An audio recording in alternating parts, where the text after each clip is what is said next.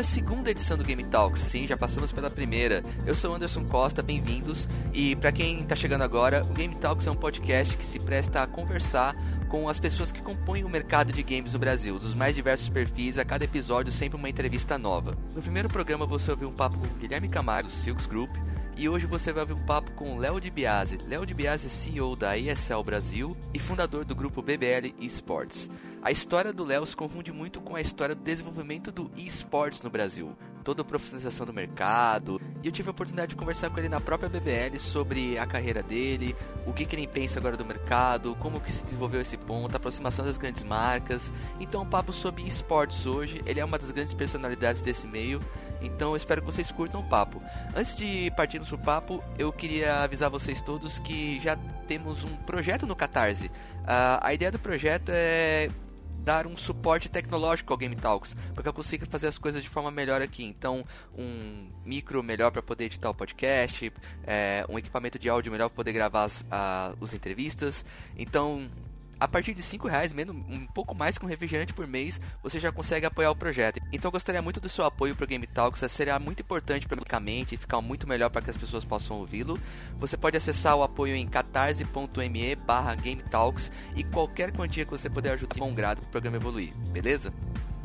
De cara, já quero agradecer todo mundo que apoiou, que seguiu o Game Talks nas redes sociais, no Facebook, no LinkedIn, que compartilhou os áudios, que compartilhou os links do podcast. Muito obrigado. Obrigado ao próprio Gui também, que foi o primeiro entrevistado. E obrigado ao próprio Léo por ter me recebido na BBL para esse papo. Espero que vocês gostem. No Facebook, no LinkedIn. Compartilhem esse episódio com amigos que possam gostar, que estejam interessados no mercado de games. E não deixem de acompanhar os próximos episódios, beleza? Vamos agora pro papo com o Léo de Biase.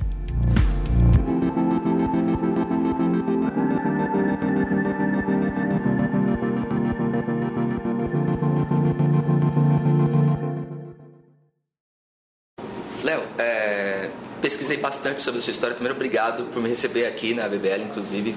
É, é, muito legal poder estar falando com você hoje. E pesquisando sobre a sua história, eu fiz uma pesquisa bem prévia e eu conversei com a minha mulher e falei que ia te entrevistar.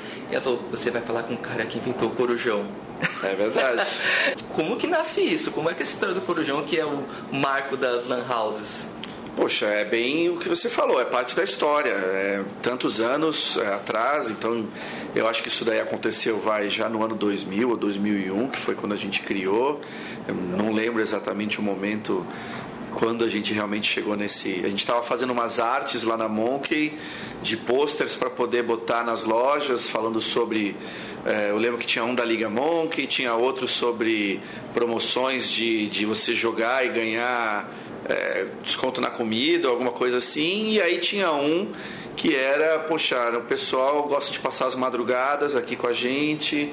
É, então, o que, que a gente pode chamar essa atividade? É a balada? É, é, não sei, a vingança dos nerds? Não sei. E, em algum momento chegamos aí na brincadeira do corujão. É, e eu lembro muito claramente do primeiro post, do primeiro poster que a gente fez, que era literalmente isso. Era uma brincadeira da coruja com as letras da Monkey na época. Uhum. Então, ah, é super gostoso. Depois a gente vê que isso virou é, um, um, jargão que todo mundo usava e usa até hoje. É, mas o mercado de esportes foi assim, ele nasceu como uma, quase como uma brincadeira e um hobby que se tornou hoje esse business gigante. Como você, vamos voltar um pouco atrás, como é que você chegou nessa história do Corujão? A tua carreira se desenvolveu e você vai parar na Monkey, como que isso aconteceu? Eu era um, um, um, garoto fazendo uma faculdade tradicional, maquinzista, é, é, cursava administração de empresa e tinha sido orientado pelo meu pai, pra, que é uma pessoa de recursos humanos, a, a trabalhar, é, fazer uma carreira tradicional, vamos dizer assim. Seja de vendas, seja de marketing. Aí, dentro dessa carreira tradicional, segundo os meus talentos, eu iria me direcionar para algum lugar. E aí, o meu primeiro trabalho, não exatamente o primeiro trabalho, mas quando eu entrei nessa parte de seguir uma carreira empresarial, foi trabalhar na American Express e eu já trabalhava lá como um analista, comecei como estagiário, já como estagiário foi legal porque tem algumas histórias curiosas que me fizeram me destacar e, e, e eu me fui efetivado rapidamente. Então eu era um analista de vendas de cartões. É, quando no meu caminho de volta que eu fazia da Paulista para para descer ali para as casas dos jardins onde eu morava, é, eu passei pelo, e vi a primeira Monk, que foi a Monk da Alameda Santos. É, rapidamente me tornei um cliente, eu era um entusiasta dos jogos, adorava jogar videogame. É, e lá era aquela chance de você não mais jogar sozinho, jogar com outras pessoas. É, de lá, é, passando aí muitas noites e muitas horas, eu, eu comecei a desenvolver dentro de mim uma ideia de que aquilo realmente tinha um potencial de ser um negócio gigantesco. É, então eu apresentei um business plan para o proprietário na época. É, ele também tinha, claro, todos os inputs e feedbacks do lado dele. E chegamos a uma conclusão de que tinha um caminho a se seguir aí. Então iniciamos o trabalho com a Monk, trouxemos mais pessoas, montamos o escritório né, da, da, da Monk, que na época não existia, monta, é, fizemos um modelo de franquia e quando a gente menos esperava já tínhamos 65 lojas em todo o Brasil. Naquela época ficou bem popular, né? Ficou muito popular, todo mundo sabia e conhecia o que era uma Monk. É, mas aí o mercado caiu já em 2004, 2005, diversos fatores para isso acontecer. É, aí eu fui seguir a carreira, fui já como eu já tinha tido uma experiência de esportes durante, durante esse período, onde eu fui atrás de grandes ligas, a CPL na época, depois a SWC, a WCG, eu trabalhei com todas elas, eu conseguia trazer a licença para o Brasil e a gente operava aqui para poder levar os primeiros brasileiros a terem essa oportunidade aí, e daí saíram já estrelas do, do, do game mundial é, eu fui trabalhar em publishers e, e, outras empresas até que eu tive uma grande posição é, na Nvidia, e, onde eu pude fazer a parte de marketing e comunicação é, é, para toda a América Latina. Lá, com o poder da caneta na mão, eu realmente é, dei um gás muito forte no setor de esportes no Brasil, onde eu ajudei várias iniciativas, patrocinei, é, é, trabalhei arduamente para poder desenvolver certos setores do esportes e quando depois veio o convite da ESL, então para tocar a operação no Brasil. Eu toquei a operação por dois anos e aí agora a gente também viu uma oportunidade de crescimento diferenciado e aí junto com parceiros eu montei a BBL, eu comprei a licença da ESL, uhum. comprei outras empresas que já estão debaixo do grupo da BBL e aí agora o céu é o limite. Dá para você explicar um pouquinho do que são, o que fazem cada uma dessas empresas hoje dentro do, do da BBL? Claro, a BBL é uma holding de entretenimento é, que tem, claro, seu DNA do, no, nos esportes, mas não somente nisso. É, a primeira empresa que a gente adquiriu a licença foi a ESL, né, que já é, é uma, a maior empresa de esportes do mundo. Eu já cuidava da Operação Brasil, então a gente agora transformou só o relacionamento nesse licenciamento e a gente tudo relacionado à marca no Brasil, a gente que toca e produz. Uh, a gente tem a Arca que é a nossa produtora, vamos dizer assim. Então ela é responsável por toda a parte de broadcast, de produção, de montagem de evento, de stand, estrutura para a gente poder fazer broadcasts fora daqui do nosso estúdio. Tudo isso é feito pela ARC. Então é quase como uma montadora de eventos e de produção em broadcast. Uh, tem a The Guild, que é a nossa rede de influenciadores. Então, esse ano a gente vai estar tá dando uma atenção maior para elas e soltando no mercado algumas novidades, mas é uma maneira, um olhar diferenciado que a gente vai apresentar para o público de como se lidar com uma network de influenciadores. Aí a gente adquiriu a Party of Legends, que é a maior festa gamer do Brasil então nós trouxemos o pessoal para dentro, juntamos o expertise e os contatos que eles tinham com a comunidade e agora a gente está tentando dar uma roupagem é, mais é, é, corporativa e é, maiores é, um, um, planejamento com, com retorno de investimento e entregas para patrocinadores, sem prejudicar, pelo contrário, aumentando a experiência do usuário que vai na festa. E a gente tem o Mais Esportes que a gente adquiriu um, uma pequena parcela dele mas a gente está trabalhando ativamente no planejamento comercial de crescimento. O Mais Esportes é o portal número um de esportes hoje no Brasil.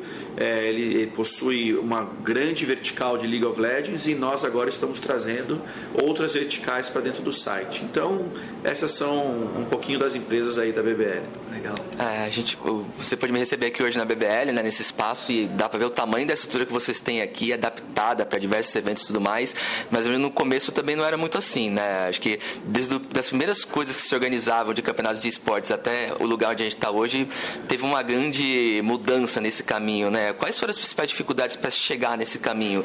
Ah, eu acho que uma falta de experiência, né, que era é, notória, afinal nós éramos super jovens na época é um mercado que ainda não existia, então não tinha esse suporte, como você mesmo mencionou, uh, e nós éramos considerados realmente o, o, nicho do nicho, então tínhamos pouca visibilidade. E nós, e nós podíamos entregar pouco para qualquer empresa que fizesse um investimento na gente, porque nem, nem banda larga a gente tinha na época, nem como você fazer transmissões ao vivo dos eventos, então assim, era uma coisa muito de tribo, de, de pequenos grupos.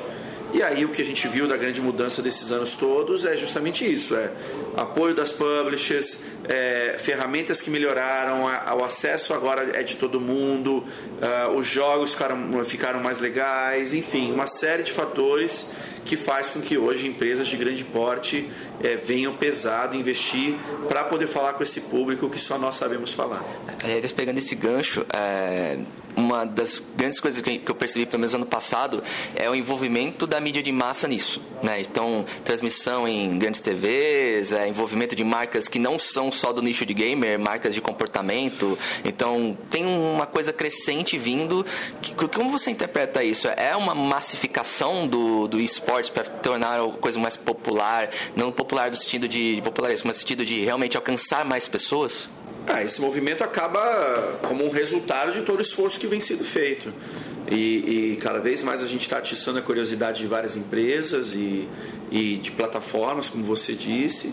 Hoje, para a gente, a plataforma digital é a principal plataforma, então cada vez mais plataformas vêm para o Brasil. Agora a gente tem uma invasão aí de plataformas chinesas também, é, mas a gente tem as grandes consolidadas aí, como YouTube, é, Facebook e Twitch é, que conseguem entregar o nosso conteúdo para qualquer pessoa. Está sim se tornando mainstream porque é, realmente está atingindo é, as famílias, está todo mundo começando a entender o que, que é o esportes. É, e, e, diversos pedaços da indústria estão fazendo esse papel para ter essa penetração maior. Porque eu acho que é um público também que ele não. Não exatamente você pega o gamer, é o cara que simplesmente assiste o jogo. Um paralelo mais próximo talvez seja o fã de futebol. Nem todo fã de futebol joga, né? mas gosta de assistir campeonato. Aqui é mais ou menos parecido. Você vai alcançar uma massa, uma galera que não necessariamente colocou a mão num, num mouse para jogar CSGO, mas adora assistir o campeonato, adora ser um espectador disso. A partir daí o céu é o limite, né? É, porque é, é o que eu falei, passou a ser entretenimento, não é mais só uma questão de um campeonato. Por isso até que quando o pessoal fala, ah, mas é um esporte, não é um esporte, é, vocês estão preocupados com isso, na verdade a gente está preocupado em tornar essa indústria cada vez mais como uma das maiores da indústria do entretenimento que usa como uma de suas ferramentas o eSports, de, vamos dizer assim, a questão dos torneios e competições como um dos carros-chefes para você drivar isso. E como fica a questão esportiva nisso? É, acompanhando os times, a própria criação de campeonatos, trazendo campeonatos importantes para o Brasil, participações lá fora? Puxa, tá ficando cada vez mais global, né? Hoje o, o, todo jogador brasileiro quer ter a chance de poder jogar lá fora. E nós aqui na ESL, a gente tem uma estratégia única que nenhuma empresa tem, que é poder contar é, é uma história desde quando esse jogador era um simples garoto na sua casa, brincando e descobrindo que tinha um talento e levar ele até os palcos mundiais e ele se tornar uma estrela. Então nós, nós na ESL temos, tanto na ESL quanto na BBL, nós temos produtos que permeiam toda essa, essa narrativa, então a gente realmente consegue fazer e acompanhar a carreira dos jogadores por todo o processo. Nesse sentido, imagino que agora as mães já chegam com vocês com um pouco mais de, de segurança, né? Entendem o tamanho da estrutura que tem. Ah, meu filho vai jogar esportes, enfim, mas agora acho que eu, no começo eu acho que era um pouco mais difícil mas agora acho que estão menos, as mães estão menos preocupadas, vamos dizer assim. Ah, daqui a muito pouco tempo esse preconceito já vai terminar por completo. É claro que você, como em qualquer indústria, tem exageros e tem pessoas que só ficam realmente jogando e que não levam isso a nenhum lugar. É uma diversão, mas aí de repente vira uma diversão que doentia, vamos dizer assim, que já não faz mais bem. Mas aí é um caso a caso. Cada família tem o seu tipo de educação e o tipo de controle em cima dos seus familiares. Sobre isso, é, por lidar com vários campeonatos, vários tipos de jogos, você lida com vários tipos de comunidades, né? Algumas comunidades são mais tóxicas do que outras, né? né, de, de comportamento, preconceito e tudo mais. A gente tem visto vários casos recentes sobre isso. Como que vocês têm atuado aqui dentro, até algum tipo de campanha com os, com os jogadores e com os times para evitar essas situações, para que as coisas aconteçam no, numa, num fair play e também num ambiente saudável para todo mundo? é imediata a reação. Aqui a gente não é uma empresa chapa branca e a gente mostra realmente o nosso descontentamento e a nossa opinião quando alguma coisa desse tipo acontece. A, tanto a BBL quanto a ESL têm uma, elas, elas gozam aí de uma simpatia e de um, e de uma é, de um carinho do público, porque eles sabem que nós estamos aqui diariamente tentando fomentar o cenário para eles. É, mas a gente sim apoia causas que, que surgem é, enfim, Play Like a Girl, Women Up Gaming, Go for Gaming, entre outras, a gente está sempre dando nosso apoio e mostrando aí que, claro, todos juntos estamos batalhando por um ambiente mais tranquilo. Você já conquistaram muitas coisas. Ano passado, o, Major SL1, se não me engano, de Belo Horizonte, que veio para cá, um grande campeonato internacional, uma fase desse campeonato internacional. Se eu estou falando certo, né? Se puder me corrigir. E quais são os próximos passos agora? É, o que, que pode vir de novo para 2019, de campeonatos, enfim. Foi falando de Brasil. O Brasil está no mapa desses grandes campeonatos? É, o ESL One Belo Horizonte, só corrigindo, ele não foi um Major. Ah, tá. então, tá. Perdão, perdão. É, é, bem diferente. É, o Major é o que vai acontecer agora em Katowice, na semana que vem. Já está acontecendo, né? uhum. né? Mas as finais acontecem na semana que vem em Katowice. O, o evento de Belo Horizonte foi muito legal, mas é, existe aí um trabalho a ser feito ainda de planejamento e convencimento aí das marcas sobre um investimento a longo prazo. É, o Brasil, claro que está no mapa, mas é justamente isso que a gente está constantemente em negociações, tanto com a ESL lá fora, quanto com outras organizações, para a gente estar tá podendo trazer esses grandes eventos de volta ao Brasil. E como tem sido essa aproximação das grandes marcas desses, para esses campeonatos? Vocês saíram de um cenário onde as marcas mais do perfil gamer estavam com vocês quase desde o começo e agora vem marcas como Gillette, Red Bull. Então, como que tem sido essa aproximação e como que eles têm enxergado essa aproximação também? Na verdade, é mais ativo nosso do que deles, né? É, mas é claro que acontece o contrário, mas em, em muito menor quantidade. É, nós temos que contar uma história para eles e uma história que eles entendam. É, porque você tem que entender que são empresas aí de centenas de anos de idade que já têm um modus operandi que, e, enfim, toda a busca pela inovação é, ela é vista com muita cautela porque eles não podem qualquer traço aí que que ou ponto de porcentagem que mude porque uma ação foi errada é, implica em muitos milhões perdidos pela empresa. É, então nós estamos num planejamento e, numa, e num discurso que nós conseguimos mostrar e comprovar para esses executivos de que o investimento deles é certo com o resultado e o trabalho dele não vai estar sendo, não vai estar em risco. Então, é, essa é a receita que a gente está apresentando para as empresas e que hoje a BBL tem feito de maneira única. Como é o seu dia a dia aqui, que deve ser uma loucura com tantas empresas envolvidas, tanta gente envolvida trabalhando? Você fica muito aqui, fica mais lá fora, você é, tá muito mais em reunião. O seu dia a dia deve ser muito movimentado. Dá para dar um pouco um panorama assim do como é o seu dia? Nossa, é famoso um dos primeiros a chegar e um dos últimos a sair, né? e, e o dia só tem 24 horas, é tá curto já. Mas, claro, acho que o melhor movimento aqui na BBL eu me rodeei de pessoas muito talentosas. Eu trouxe desde os meus sócios, onde nenhum deles era do mercado, mas eu consegui mostrar e contar uma história para eles de que esse aqui realmente é a indústria a se, a se trabalhar e a se investir. E hoje juntos é, é estamos aí revolucionando e a BBL tem feito esse barulho todo que as pessoas ainda estão tentando entender da onde veio, como chegou e como que está tão rápido. A gente tem uma agilidade de trabalho muito rápida aqui. Nosso dia a dia é entre reuniões estratégicas ali do, do board, do C-level, mas a gente mete a mão na massa e também está falando com toda a equipe, orientando, é, porque a gente está numa fase aí de ajuste de processos, né? E o encaixe das, das, das pessoas nas, nas, suas caixinhas. É, como toda empresa que é nova, né? Recente. A BBL começou em agosto do ano passado. Mas tem, os frutos já estão sendo colhidos, é, a gente tem tido grandes vitórias aí com, junto a publishers e junto a projetos muito importantes. Esse ano de 2019 vai ser um ano eu acho que único, que vai ficar na história aí do esportes mundial. Em breve a gente vai estar contando várias novidades. Legal. você falou de formação de equipes. Qual a maior dificuldade de formar equipe para esse cenário que é um, um, nicho de mercado praticamente novo né, no Brasil? Lógico, as pessoas estão entusiasmadas de trabalhar com games, mas imagino que as diversas funções que agora existem para formato fazer isso tudo acontecer são, são muito diversas, né? Você, tem, você, você diria que tem alguma dificuldade de formar a equipe nesse cenário ou até tem sido a coisa mais tranquila? Dificu, eu não diria dificuldade. Agora a gente está passando por um momento de adaptação. Esse mercado, por muitos anos, ele foi um mercado onde os gamers eram quem tocavam. E a gente chegou à conclusão de que é, faltava estava ficando faltando. O gamer não estava entregando tudo que, por exemplo, uma grande marca espera do investimento que ela faz. Então, o que a gente está vendo agora é uma mudança onde pessoas de diversos mercados estão sendo trazidas para dentro da, do, do, nosso ambiente. Eu tenho aqui pessoas de diversas outras indústrias, publicitários, é, pessoas aí de finanças e de outros mercados. É, e isso que está dando a nova cara para o business.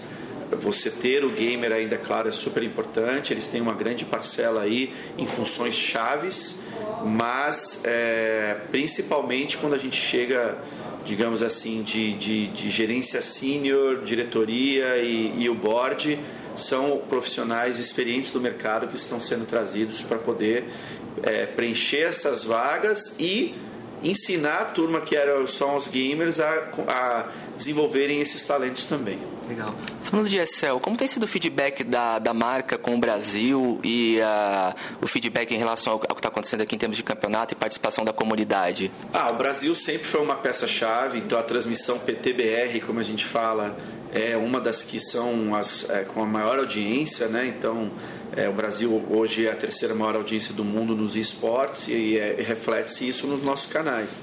É, a ESL sempre está. É, é, é, até engraçado, porque tem um, um, certo número de exigências e de demandas a mais do que de outros países, porque eles sabem que o Brasil é importante pra, na somatória quando eles vão falar o número final ou o engajamento final que deu uma atividade global, de, uma atividade global deles. Tem alguma grande diferença de público de consumo do viewer de esportes brasileiro para os demais? Você consegue notar ou a gente não? Sim, é gigantesco. Diferença de comportamento, eles engajam bastante, então a interatividade no chat é gigantesca, é, nas mídias sociais.